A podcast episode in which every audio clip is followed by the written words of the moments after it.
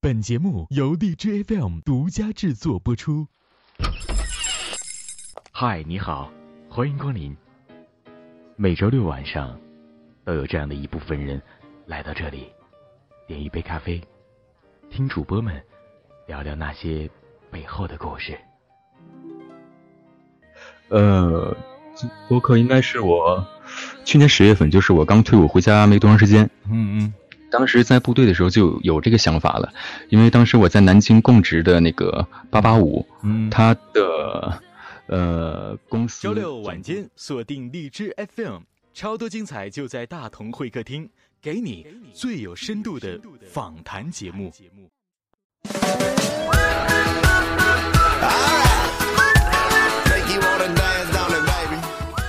欢迎收听由荔枝 FM 独家制作播出的大同会客厅，我是崔大同。今天来到会客厅当中的主播，他的声音在荔枝 FM 当中温暖了很多听众，充满质感的男低音让无数听友都喜欢在每天准时收听他的节目。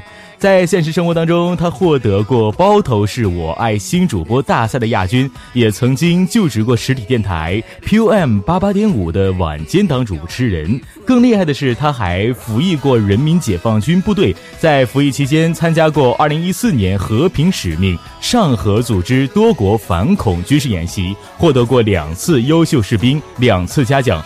而退伍后的他，现在还是一名电视新闻的记者。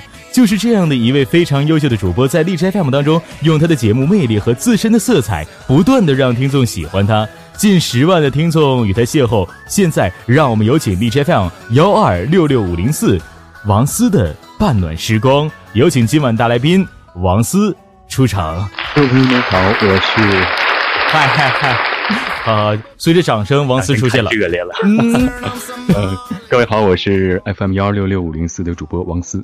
哇，出来的声音就这么棒啊！太好听了，真的，我我有点，你好，我我有点，我有点不想访谈你的感觉，因为实实话，这个声音真的太棒了。那也相信在今天王思来到现场之中，有很多听众都特别对你的现实生活特别感兴趣。那在访谈之前，可否来说一下现实生活当当中的你是一个什么样子的一个人呢？嗯，现实生活中我。其实跟大家都差不多，嗯，可能性格上比较内内向一点，然后平时喜欢听歌、运动、旅行，最喜欢做的事就是在家做做节目啊，嗯，对，最主要的还是做广播，嗯，然后刚刚也说过啊，说过刚刚你也也说过，说你现在的工作是一名呃记者，新闻记者，那关于记者这个行业现在怎么样？好做吗？现在？记者，呃，我觉得这个分平台，像大平台的记者肯定不好做，但像我是在这种，就是，你像我在的城市已经排不上几线了，这种小县城的记者还是挺好做的，还不是很忙。嗯嗯，对。那那你认为去做好记者，或者说呃做好一位主播，应该去具备哪些知识点、呃技能或者经验呢？呃，我觉得像知识点和技能这些，都是可以在后期不断的，呃，后天的可以学到的。最关键的是一个用心的过程，就是如果你从一开始不用心的话，可能到后来你会养成一个很坏的毛病，就是不走心。嗯嗯，所以说，也就是说，现在你做节目也好，去啊现实工作也好，很多事情都是先走一遍心的，对不对？对对对，都是要在脑海里、在心里过一遍这个事情，然后。自己对这个事有一个基本的评判之后，这样无论是做什么事会有一个很好的一个把握。比如说现在你经常走心，走肾不？还是走心？还是走心比走肾还重要？是不是？走肾走多了受不了。平时平时你去现实生活当中的你有一些什么样的兴趣爱好呢？呃，平时喜欢旅行，然后。运动，然后弹弹琴啊，唱唱歌啊，看看书。我爱好其实挺广泛的，但是最重要的就是一个特别文艺的一个男孩子，是算不上文艺，嗯，就是介于普通和文艺之间，嗯，就是伪文艺呗，伪文艺。那刚刚刚刚王思你有提到过说旅行哈，说说旅行旅行说走就走的旅行嘛？那像呃旅行这方面，呃也经常去旅行是吗？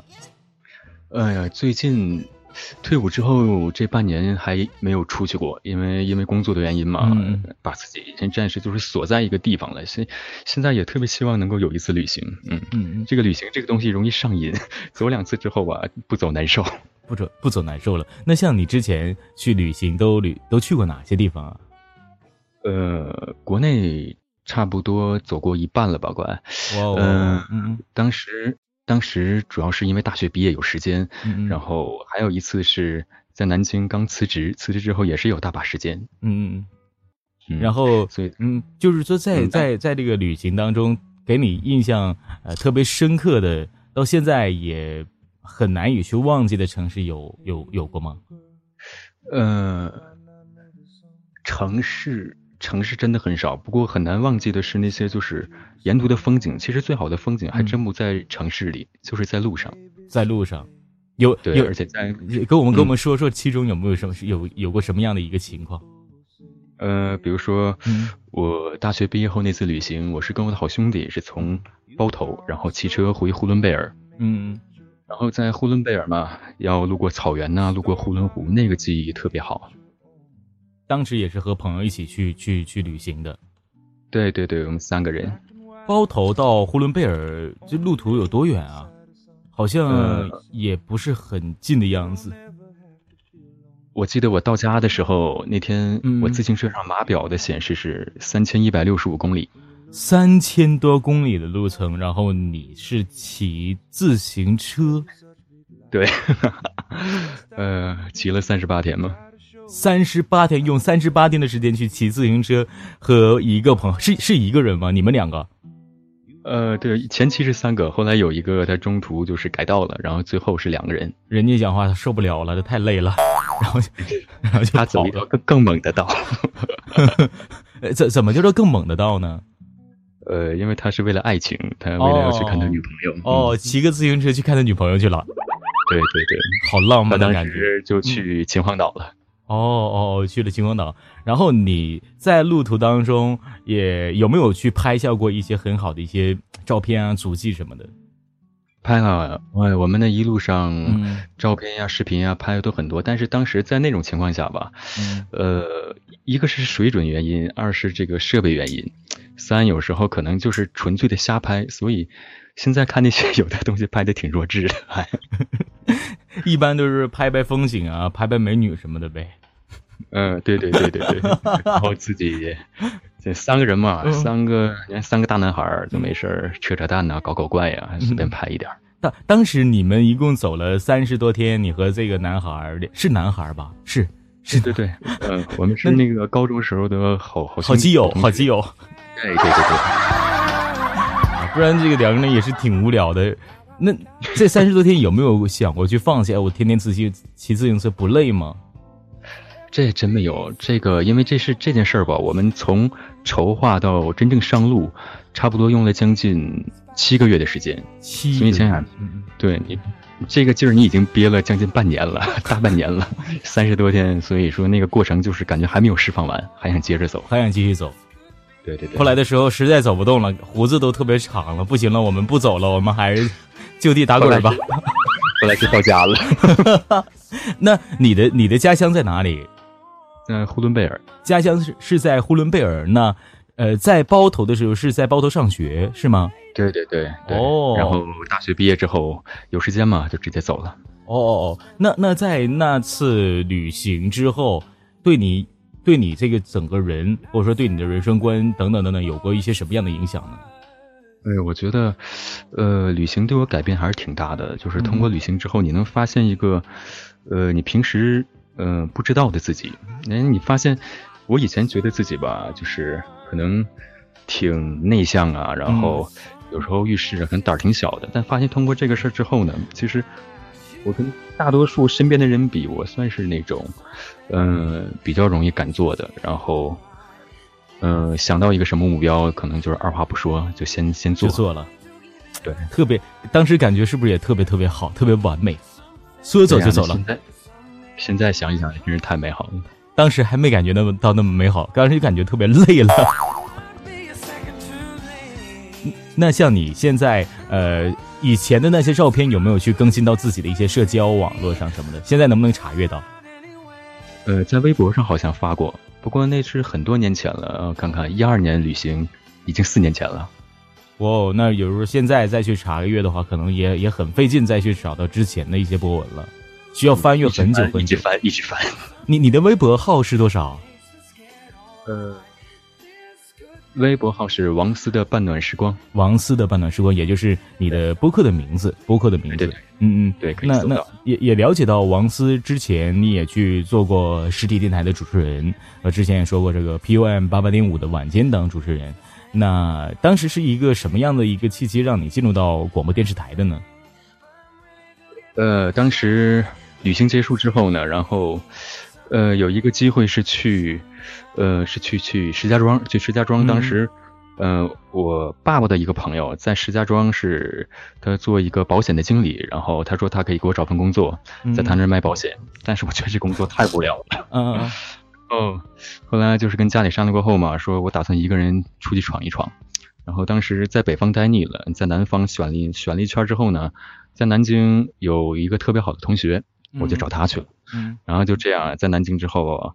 当时南京、合肥两地，也就是来回的呃周转，然后就是两个城市不停投简历，嗯，最后先是在合肥的当地一个商业电台有了一个实习的机会，然后实习的过程中收到了就是南京这个八八五的呃面试的邀请，然后就去面试通过之后很顺利，然后开始做主持人。嗯，那你之前在上学的时候是学的是什么呀？历史师范类的，学的是师范，然后。后来的时候也没有经过一些什么训练什么的吗？就直接通过一个这样的契机就进入到广播电视台了。因为大学四年一直在广播站，这个对我锻炼特别大。哦哦，我明白了，也就是大学的时候也是有过这方面的经历，呃，从而导致自己在之后定位到了在广播上面的一个事业啊，又是生活等等等。我我我访谈我访谈过很多位呃会客厅来到的一些主播友人们，很多都是呃在大学在校园期间都是呃在广播站的呀，或者说呃就有过这样的一些体验啊。后来的时候就是一直坚持到了现在。那你走走上广播这条道路的时候，也就是通过校园的那那那段时间，当时当当时对广播是有一种什么样的一个情怀呢？是自己特别喜欢它？呃，其实我对主持人这个职业的向往吧，是从初中就开始了。那时候初中有一档节目，中央三的，不知道记不记得，叫《挑战主持人》。哦哦哦哦哦。那个特别火，当时什么尉迟琳佳呀、王若琳呐，然后当时我就想，当时刚初中嘛，就想将来做一个电视主持人，觉得太风光了。然后后来到大学之后呢，这个它电视跟电台它总是有联系的嘛，然后开始进入这个广播站，进入之后发现，这个声音上它往往比电视更加走心，而且发现呃更喜欢在这个电台直播间里这个感觉。嗯嗯嗯嗯。可以说，那个广播站是，呃，我梦开始的地方。梦开始的地方。对。那，呃，我现在就在想啊，你是在什么时候去看的《挑战主持人》那档节目的？那是初初初三、初四的样子。初三、初三、初四那个时候，《挑战主持人》应该是零零年，二零零零年就有这个《挑战主持人》了。那你现在的年龄应该是？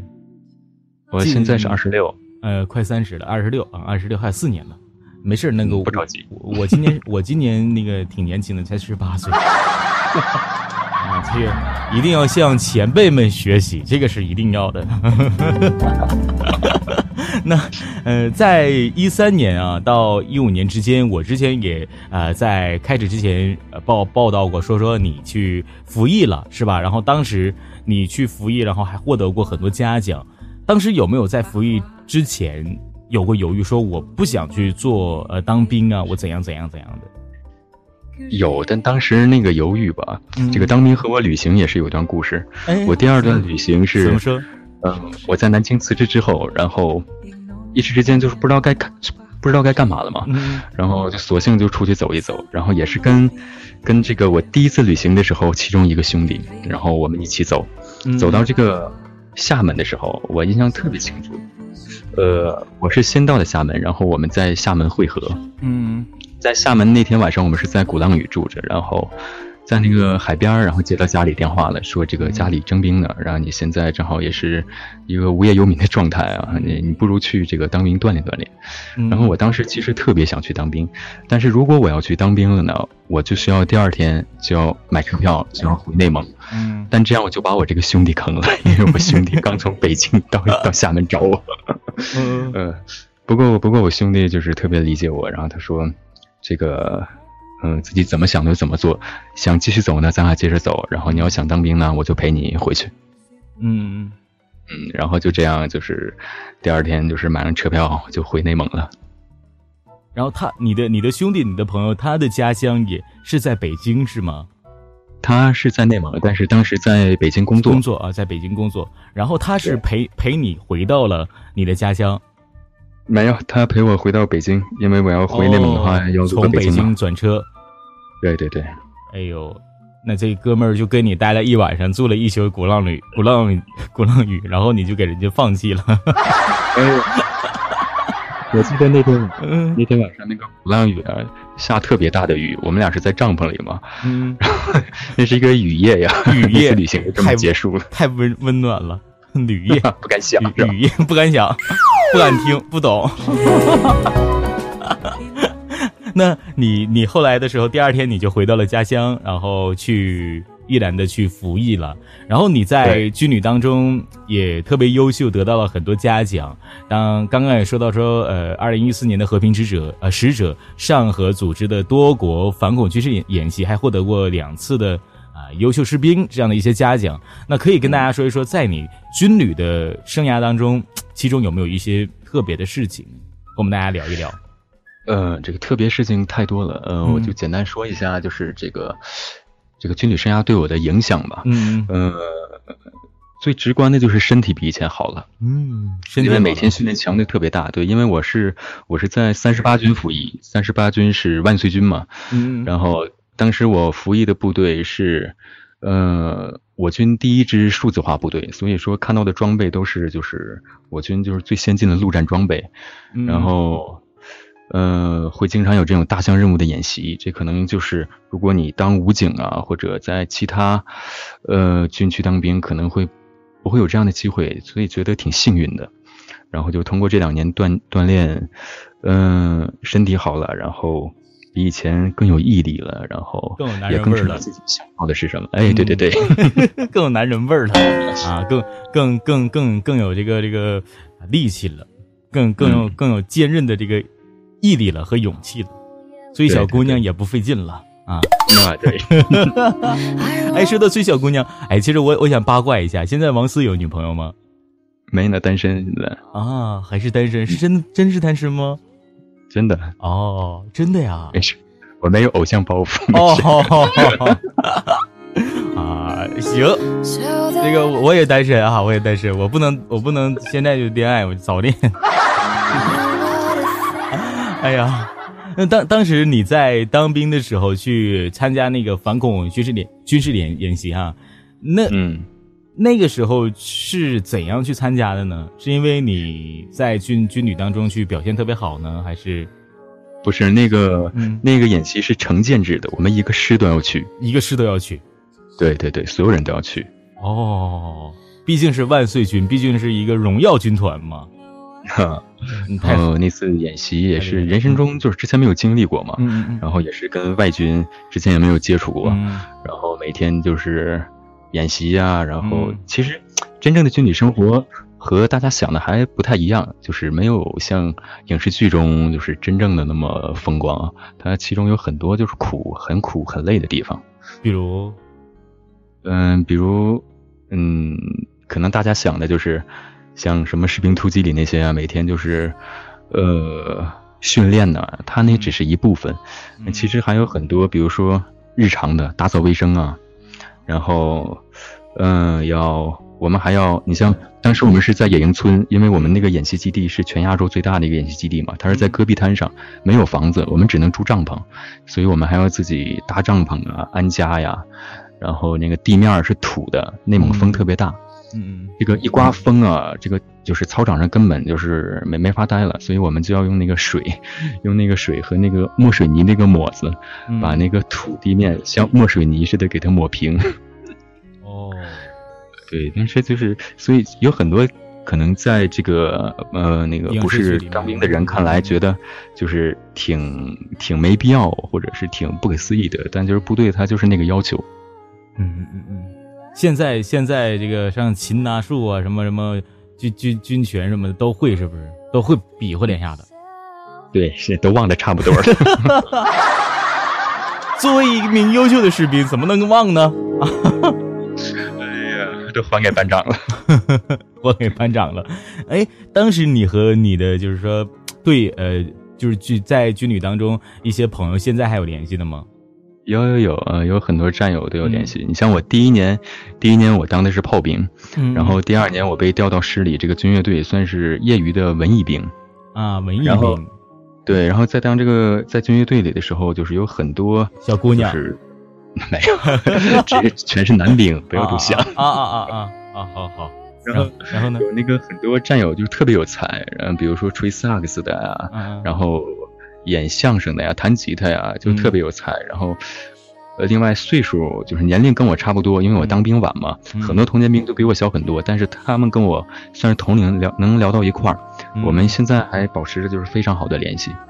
嗯嗯，还保持着联系。那就像你的从从军旅回来之后，呃，像之前的朋友啊或者家人，看到你从呃军旅生涯当中，然后过渡回来，回到啊回到社会当中，有没有过就是说对你的一些啊另眼相看的这样的一些啊看法什么的？有，呃。可能在外人看来，那个变化挺明显的，但是自己可能感觉不是不是那么大太大。嗯，对对对，可能就是会说你身体壮了呀，然后这个腰板直了呀，气质不一样了，但是自己可能感觉没有到那么大感觉。对对对对，但身边的人都会有一个这样的一个一个感觉和状态。对，嗯，反正最最重要的还是男子气概越来越足了。嗯，这很这两年没有浪费吧？没没有浪费。就是说，身边追追你的女孩子也特别的多。呃，两年都没见过女孩，谁追你？不是回来之后，回来之后，呃，回来之后倒是有不少介绍的。你看看，你看看，有不少介绍的，但是呢，就是说都没有觉得他们是同路人，是不是？我还小嘛，我也十八。啊，你要是这么说的话，我觉得我们不应该早恋哈。我虚七岁，周岁十八，虚岁二十七。哎呀，刚刚咱们也聊到了很多关于你的一些啊这些事儿哈，除了播客以外的之外的一些事情了。那可以给我们大家说一说，呃，是什么时候做的播客？你又是你又是为什么去做一个这样的播客的呢？呃，播客应该是我去年十月份，就是我刚退伍回家没多长时间。嗯嗯，当时在部队的时候就有这个想法了，因为当时我在南京供职的那个八八五，嗯，他的呃公司总部就是北京的考拉 FM。哦哦哦哦哦，车宇传媒。呃，我当时就职的时候，这个考拉 FM 正在嗯研发的过程中，就是正在研发，还没有这个推出来。推出，然后。当时那个也是会也说过，就是让我们这些主持人呢给他做一些节目什么的，但后来辞职了。嗯嗯。然后这个想法就一直留在这个心里。然后，呃，在部队就想，如果回来之后能做点什么呢？还是就是对这个音乐广播放不下。我最喜欢的还是音乐广播。然后，另外当时在南京做的也是音乐广播嘛，大学四年做的也是音乐节目。嗯，是最熟悉、最擅长的。最擅长的。所以回来之后，对，就做了这个半暖时光。嗯，半暖时光。哎，那你为什么要去从南京，然后又回到了家乡呢？是从南京做不顺利吗？哦，不是当兵吗？哦哦，当时也是，呃，在当兵之前就去在的八八。对对对。哦，明白了。那嗯，给我们大家来介绍一下，现在呃，你去做的半暖时光，呃，当时的当中的一些内容，除了音乐以外，还有哪些呢？嗯，除了和音乐相关的，可能更多的是一些自己的心情，然后自己的故事，然后和听众的一些故事，对，会经常和他们有一点互动。经常也会和听众有过一些互动。比如说，呢，现在有没有去啊做一些活动呢？这些东西，对听众的一些活动没有，现在也没有去做很多这样的活动。对，因为精力实在是有限。其实我很想做，但是平时工作，对对，呃，虽说不忙，但它特别牵扯时间。对对，也是现在现实的工作也是比较忙的。那我们我们说到了播客，那肯定呃，在节目当中，我们也要为啊现场啊现在在听我们会客厅采访王思节目当中的所有的你们，来插播一段王思半暖时光电台当中的节目。来，我们一起来听王思的声音。我曾试图寻找内心的平静。我曾试图寻找片刻的安宁，直到我走进了这间小屋，我找到了我需要的一切。来，我们在这里一起喝杯酒，听首歌，或者听我给你讲个故事。时光未满，半路刚好，欢迎走进王思的半暖时光。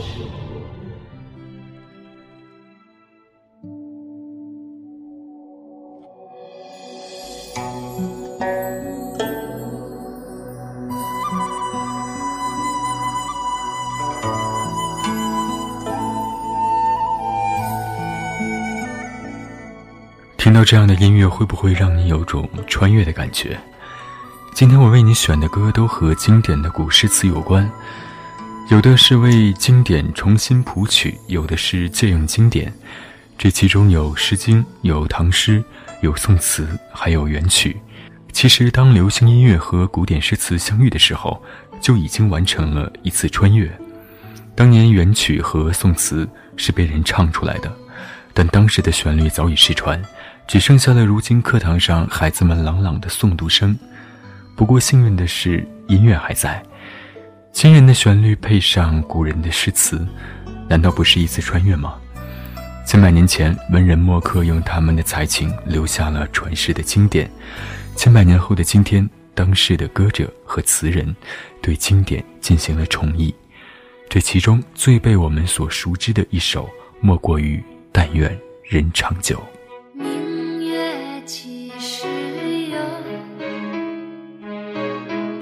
旧温情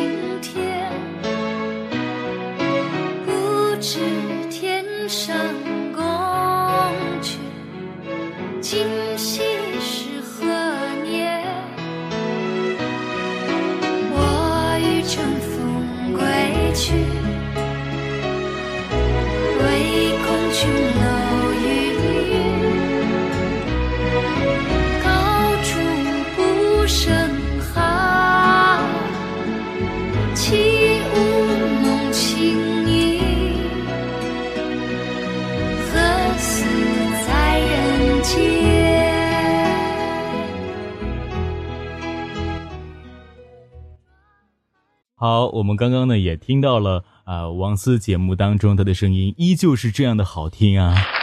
哇哇哇！同样呢，在这期节目当中呢，我也看到了王思你的一位听众啊，说呃叫英妹子说，呃王思以古诗乐为经，以乐坛诗为纬，带你进入中国古代文学优美诗情的魅力空间，一期终了，余音绕梁。这期节目名字也叫做《千古流芳，余音绕梁》。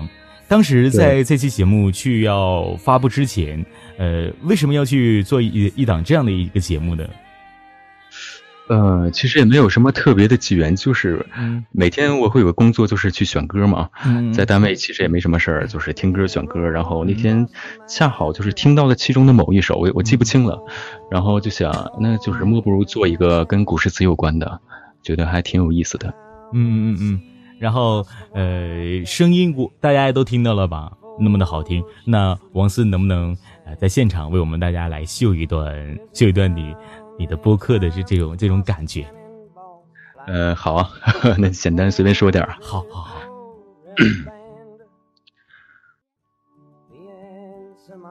晚间十七点十八分，各位好，欢迎来到王思的半段时光。今天晚上依然在这里和你听一些好听的歌，说一些比较动听的话。希望在这样的夜里，嗯，歌声和我的声音能够温暖到你。哇哇哇哇哇！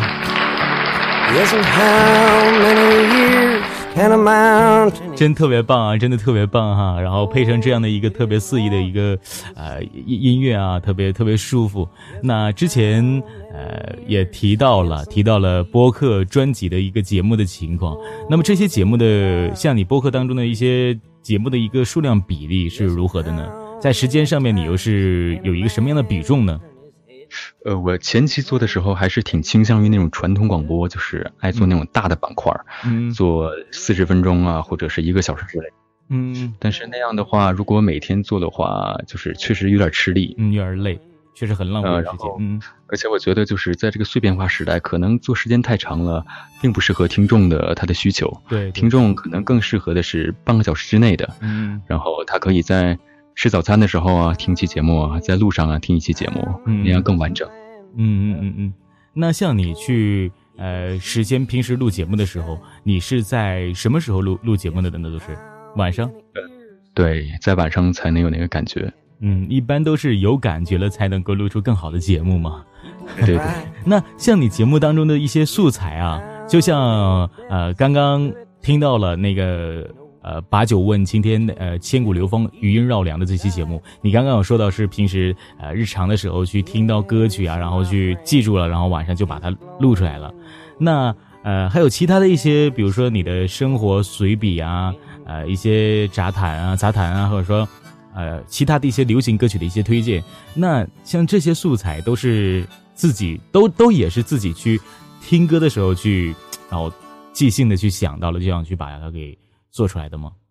对，我觉得做这个音乐节目吧，它很容易把人掏空，因为你时间有限，你听的也有限，所以就是要每天不断的去做功课。这个就是得益于我当时在南京做刚入行做 DJ 的时候，当时我们那个总监给我们的任务就是每天就是听歌，嗯，要。把这一年的歌全部听一遍，然后听华语的，听欧美的，然后这个歌手的，你要横向的听，纵向的听。我觉得那段时间对我帮助特别大。每天都在听歌，对对对，那段时间听歌就是有点成机械性的动作了，听到最后就是有点腻了。那你最喜欢哪个歌手呢？呃，最喜欢的国内的，其实选出一个挺难的，因为都特别喜欢。你像女歌手里，嗯，王菲，嗯，金海心。嗯，田馥甄，嗯，然后陈洁仪，这都是我特别喜欢的男歌手里，像周杰伦，这是我们这一代人的青春嘛。对对对。呃，摇滚歌手比较喜欢许巍啊，嗯，呃，民谣的朴树啊，老狼啊。哇哇哇！对，就是听男歌手还是比较文艺的那种。也也看出来了，文王思啊，在这个音乐上面听到了很多。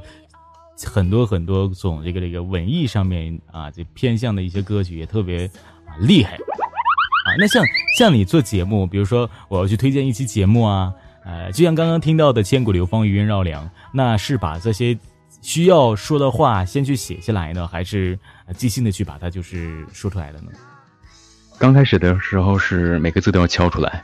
嗯，就是比如说那个可以加我的微信，多少多少多多少都要给他敲出来，要不不会念。然后到最后慢慢就是列一个呃这个节目的大纲就可以了。嗯嗯，需要列一个大纲，然后就直接就可以哎即兴的就去把这些话给很完美的去输出了。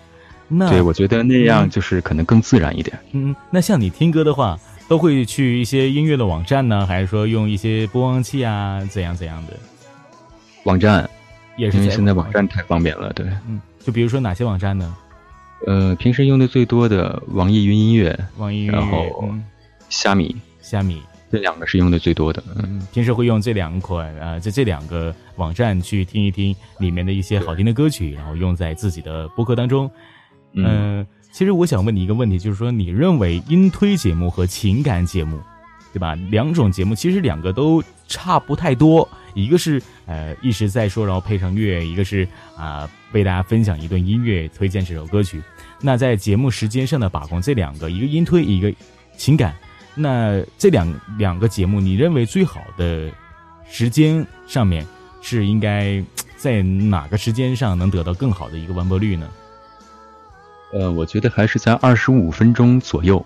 呃，可能情感类的应该再少一点。如果你一直巴拉巴拉说半个小时，可能听的人也累。嗯嗯嗯，所以说情感类的可能二十分钟以内会更好一点，然后音推的半个小时以内。嗯，能得到更好的一个完播率。平时说像你去把节目上传到电台当中，呃，会在几点去发布呢？一般情况下，不一定啊，几点做完节目几点发。但是，一般都会是在在晚上，对不对？对，一般可能十点到十一点之间。嗯，不不，没有去存一些货嘛？就是说我今天晚上我比较有好的状态，我去录那么两三期，然后去定时发布什么的。没有，就是那个做完就发，做完就发，从来不存。那这样的话会不会很累，或者导致听众说：“哎呀，你怎么还不更新啊？”等等等等。对呀，对，也也会 有人说，也会有。嗯，好吧。但其实有的时候就是这个做节目吧，你要是没那个感觉的话，是真的很难做出来，就是做的不好。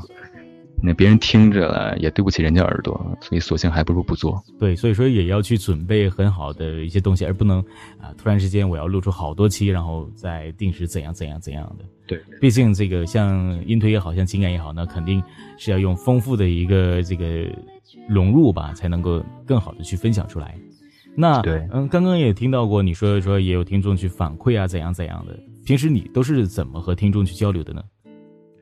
呃，微信用微信用的最多。用微信，那你的微信在简介当中也有标注，对不对？对，也都是在节目中也会说，然后在那个节目内容里会标注上。嗯，然后他们加你的微信，是不是很多女孩子？说实话，百分之九十五以上都是女听众音。百分之九十五都是女孩子，那肯定的呀，这个声音。对女孩子的杀伤力其实很大，尤其对男孩子其实也有很大的杀伤力的，因为确实是特别舒服的这种男低音的缓缓而出的这种感觉，特别特别的棒。不是也给了口饭吃？有没有遇到过同城的一些听众？同城的呃有，但是没有见过面。哦，反正见没见过面我不知道，都是你说的。约还是不约？那像你去每次节目发布前啊，比如说你的音推节目歌单呢，你也说过说是在呃平时积累的啊，听到然后去啊当天晚上会去给大家分享。你平时平时就是说像你的歌单，因为一期节目不可能就一首歌吧，对不对？啊，那肯定会好多歌。那这些好多歌曲，比如说我第一首歌我是一首啊摇滚的歌曲，那整期节目其实都是会整理出来摇滚的歌单吗？呃，也不一定。如果这期是摇滚主题的，比如说要纪念中国摇滚老炮儿，那肯定都是国内的摇滚的。嗯。但如果是，呃，没有什么主题的话，就是随便抓过来几首歌的话，我觉得在这个歌曲的编排上要讲究一定的节奏。就是我觉得这个节目的节奏和人的呼吸心跳，呃，应该都是差不多的。你不能让它一直高或者一直低，应该是让它有上下起伏的，那样听起来可能听感会更好。嗯，明白了。就是这也是一个窍门啊，就是说在我们整理歌单的时候，啊，要把啊相关的音乐整理好，然后还要去把握一下歌曲的一些步调啊、基调等等等等，这个不同的感觉，可能给听众的感觉会啊，这此起彼伏的，应该是这样说，是吧？觉得，因为 DJ 它最主要的一个作用就是，它营造一个氛围，营造氛围工具就是你的声音和这个音乐。呃，你的声音是主观的，但它音乐是客观的。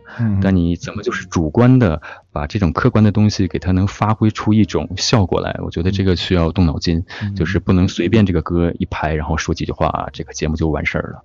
嗯嗯，像你的节目当中啊，在后期处理方面也做得非常好啊。那你是用平时都是用什么什么样的一些软件去做的音频的一些后期的？那个 Audition 也是用的 Audition。当时在台里面，呃，有有有没有专业的人去做关于后期的这方面的？对，当时在台里会有专业的录音师，然后他们用那个软件都是进口的，那个特别专业。那些当时会用，但现在过很多年也不会用了。不过像这个 Audition 这样的，还是就是比较简单轻便的，挺入门的，对，比较简单，很方便。嗯，那像你去录节目来说，平时经常会用到的一些 Audition 当中的一些音频后期的一些步骤，都会有哪些步骤呢？有没有什么小窍门？比如我要处理一些声音。最简单的可能就是一些简单的剪辑，这些咱们就不用说了。然后很多人可能做完之后，他会那个用那个降噪，嗯嗯嗯。然后，但是我从来不用那个降噪，因为我觉得降噪之后反而会把那个声音变得失真。失真，对，失真。嗯。最关键问题其实其实主要是你的这个设备上也是比较不需要降噪的。设备上也需要，你看我今天刚刚买了一个雅马哈 H 零六的调音台，这个要比我之前用那个三百块钱那个声卡要好多了。这个就是明显噪音会小很多。嗯，像你去在设备上去投入的，是不是也很大呀？呃，还好吧。嗯，设备上就是调音台、声卡、麦克、监听耳机，两千左右才。嗯，那你像像你用的这个雅马哈的调音台，它的主要功能是用来做什么的呢？对这个调音台，这个咱不是做广告啊，不过觉得这真的是主播神器，因为它是雅马哈专门为这个网络主播就是定制的一个小调音台，特别小，它就是有一个 iPad iPad mini 那么大，嗯。嗯，然后它有六个通道，你可以插话筒、插键盘、插吉他。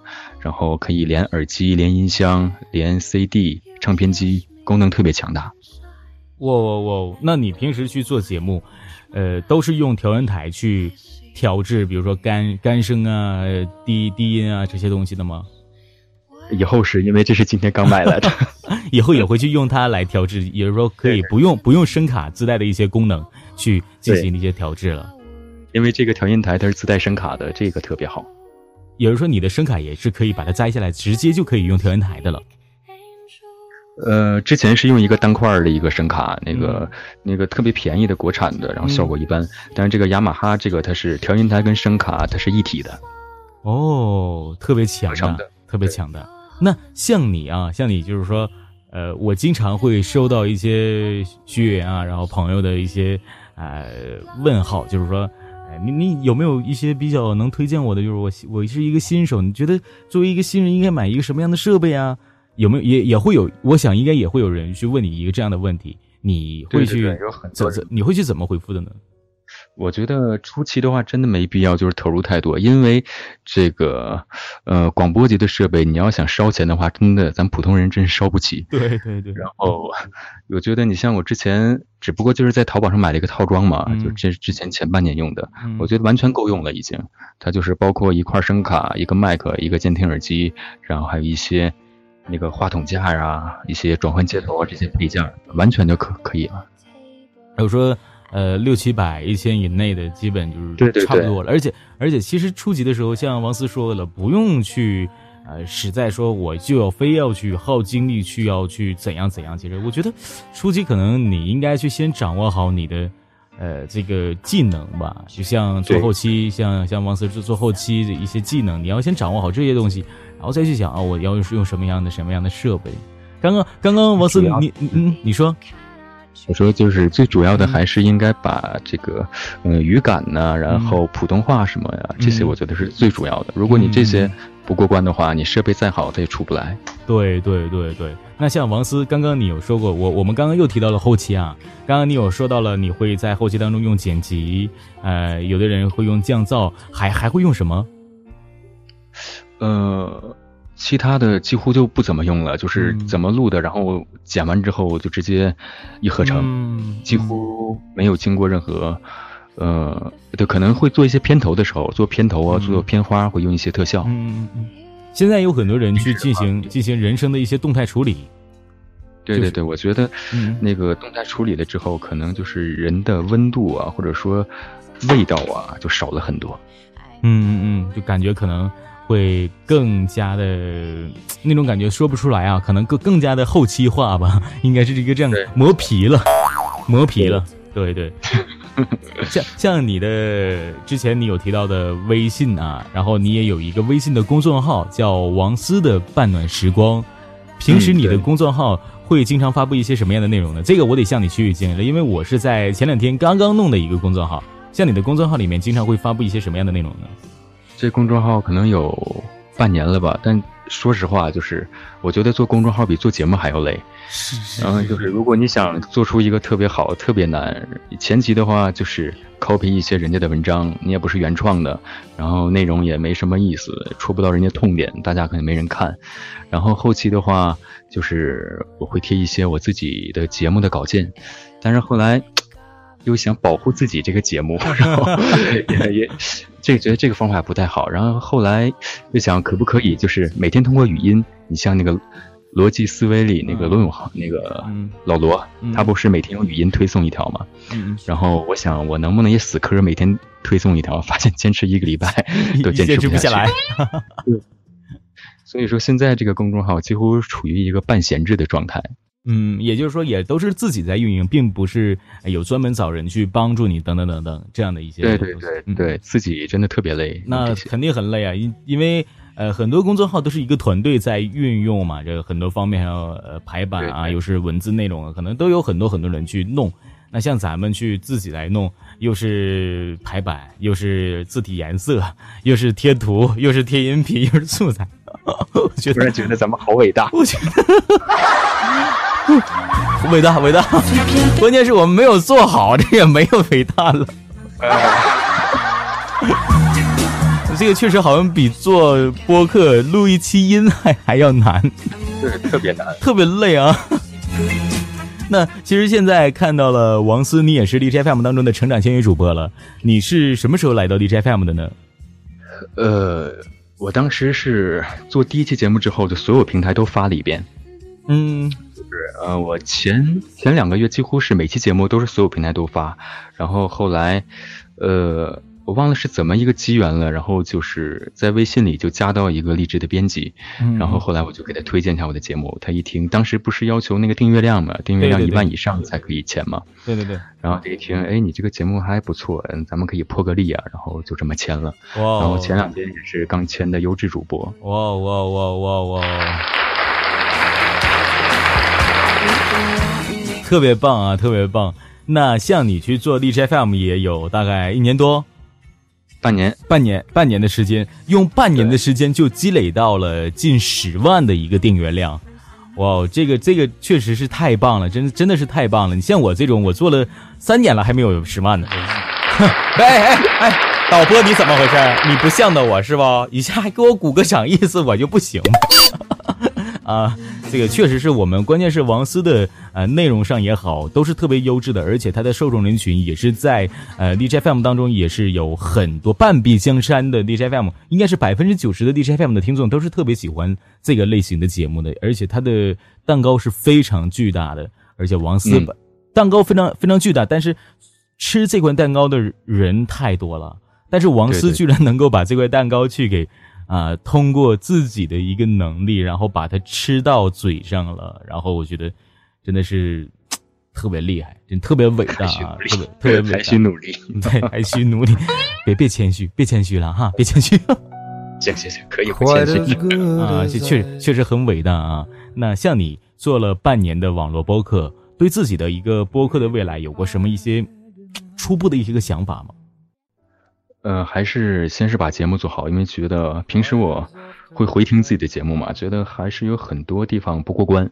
嗯，然后我觉得，呃，规划方面可能是自己没这个头脑，然后平时时间精力也有限呢。嗯，把更多的精力还是放在了节目本身上，然后像推广啊，或者其他一些活动啊，想的还真的比较少。嗯，所以也是想就是通过签约，然后平台可能会给你提供一些机会。嗯嗯，好。那其实，在今天的王思来到现场当中，也有几位呃听众，然后呢，也想要对王思问一些问题，当中不乏一些我们 DJ FM 当中的主播。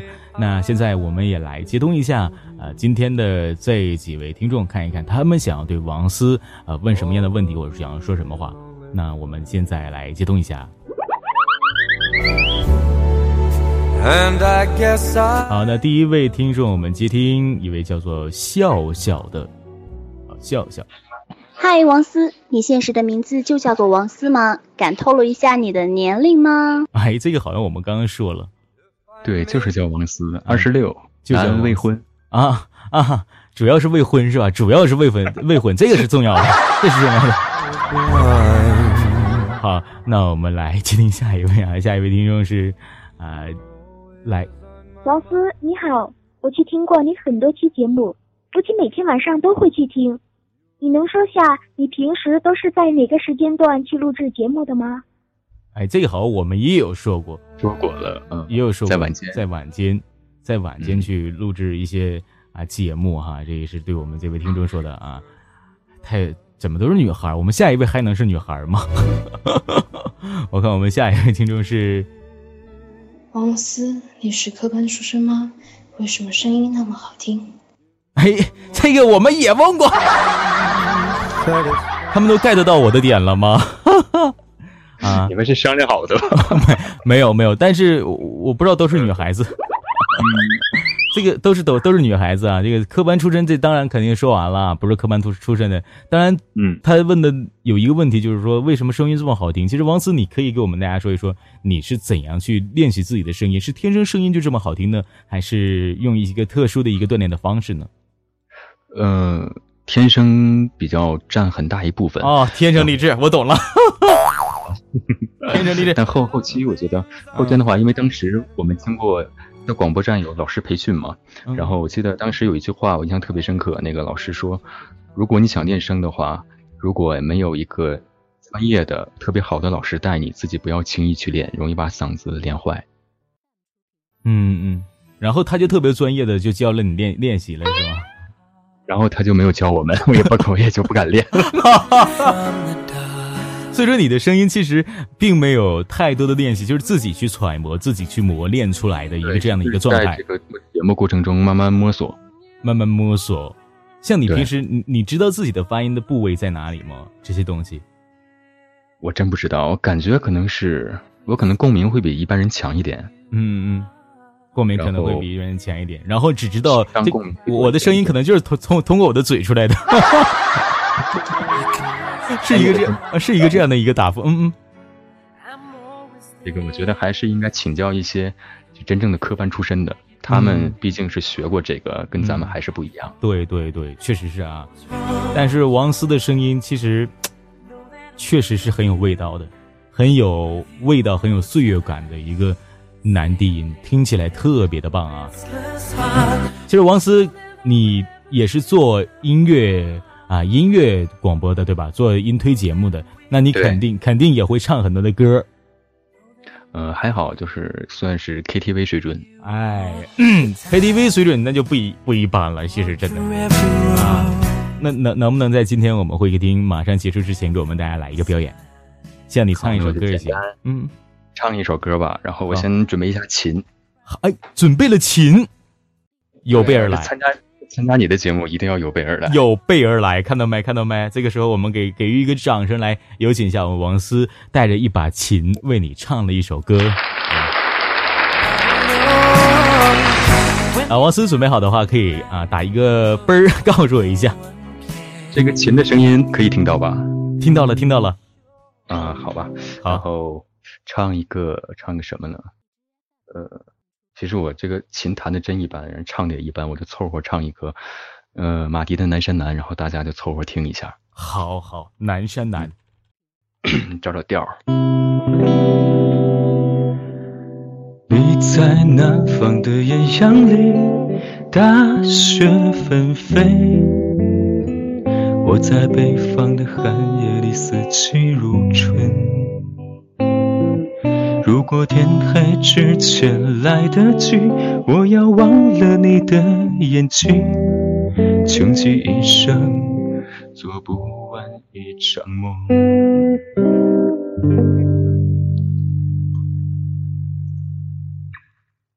没了啊！他在和谁谈论相逢的孤岛？好听。他的心，哎呀，忘词儿了，是我打奔的吗？不是你打扰我了，这样我重来好不好？好好，重来，重来，重来。我从从主歌从主歌来吧。好好好，太好听了。我在和谁谈论相逢的孤岛？因为心里早已荒无人烟。他的心里再装不下一个家。做一个只对自己说谎的哑巴。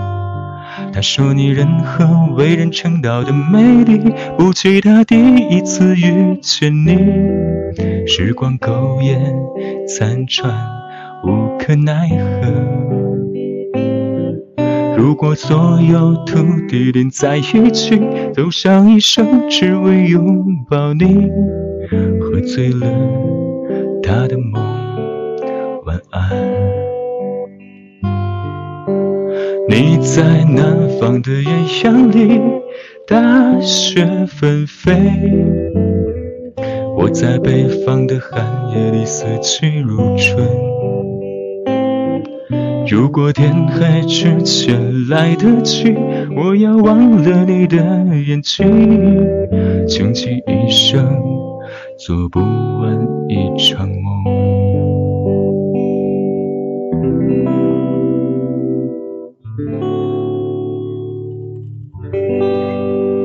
献丑献丑！哇哇哇哇哇哇哇！太棒了，你唱的太棒了。一点招都没有，我这，你你，哎呦，你给我麻到了，真的特别棒啊！这特这，哎呀，不行了，我这，哎呀，这个真的你太专业了，这个整的太好了，你这个琴弹琴弹的也特别棒，经常经常实实下里经常练，平时也练，对对，你看你看，弹那么十几分钟，可能多的时间没有，但不弹吧还难受，你看看。身怀技艺，还会什么？除了琴以外，还会什么？真不会了。你看，又又又那个谦虚了，不是？好好，其实我觉得王思啊，这个无论什么上，就是确实特别优秀，特别棒啊，也符合了我们会客厅的气质啊！真的，真的。确实很棒啊！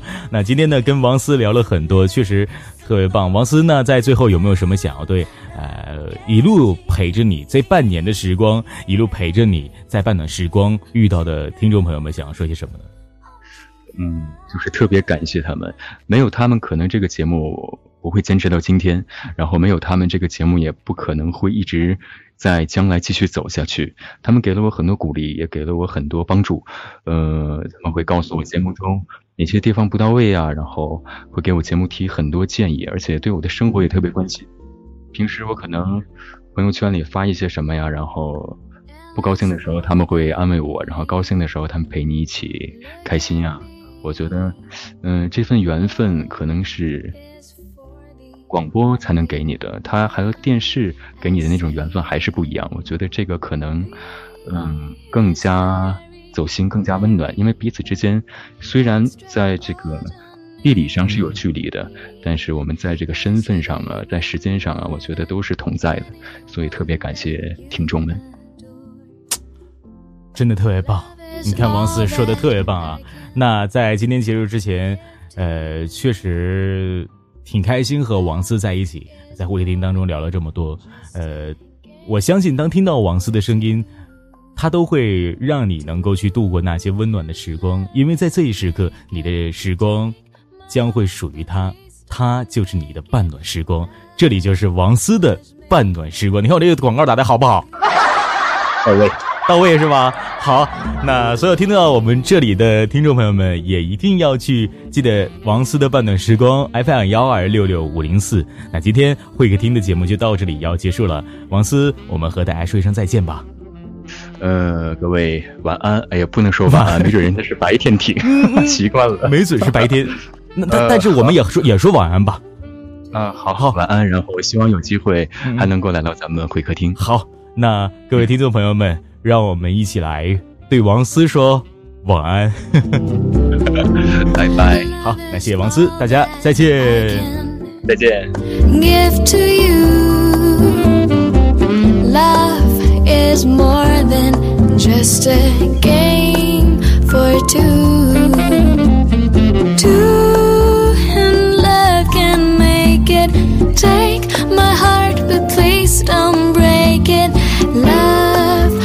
was made for me and you. Love was made.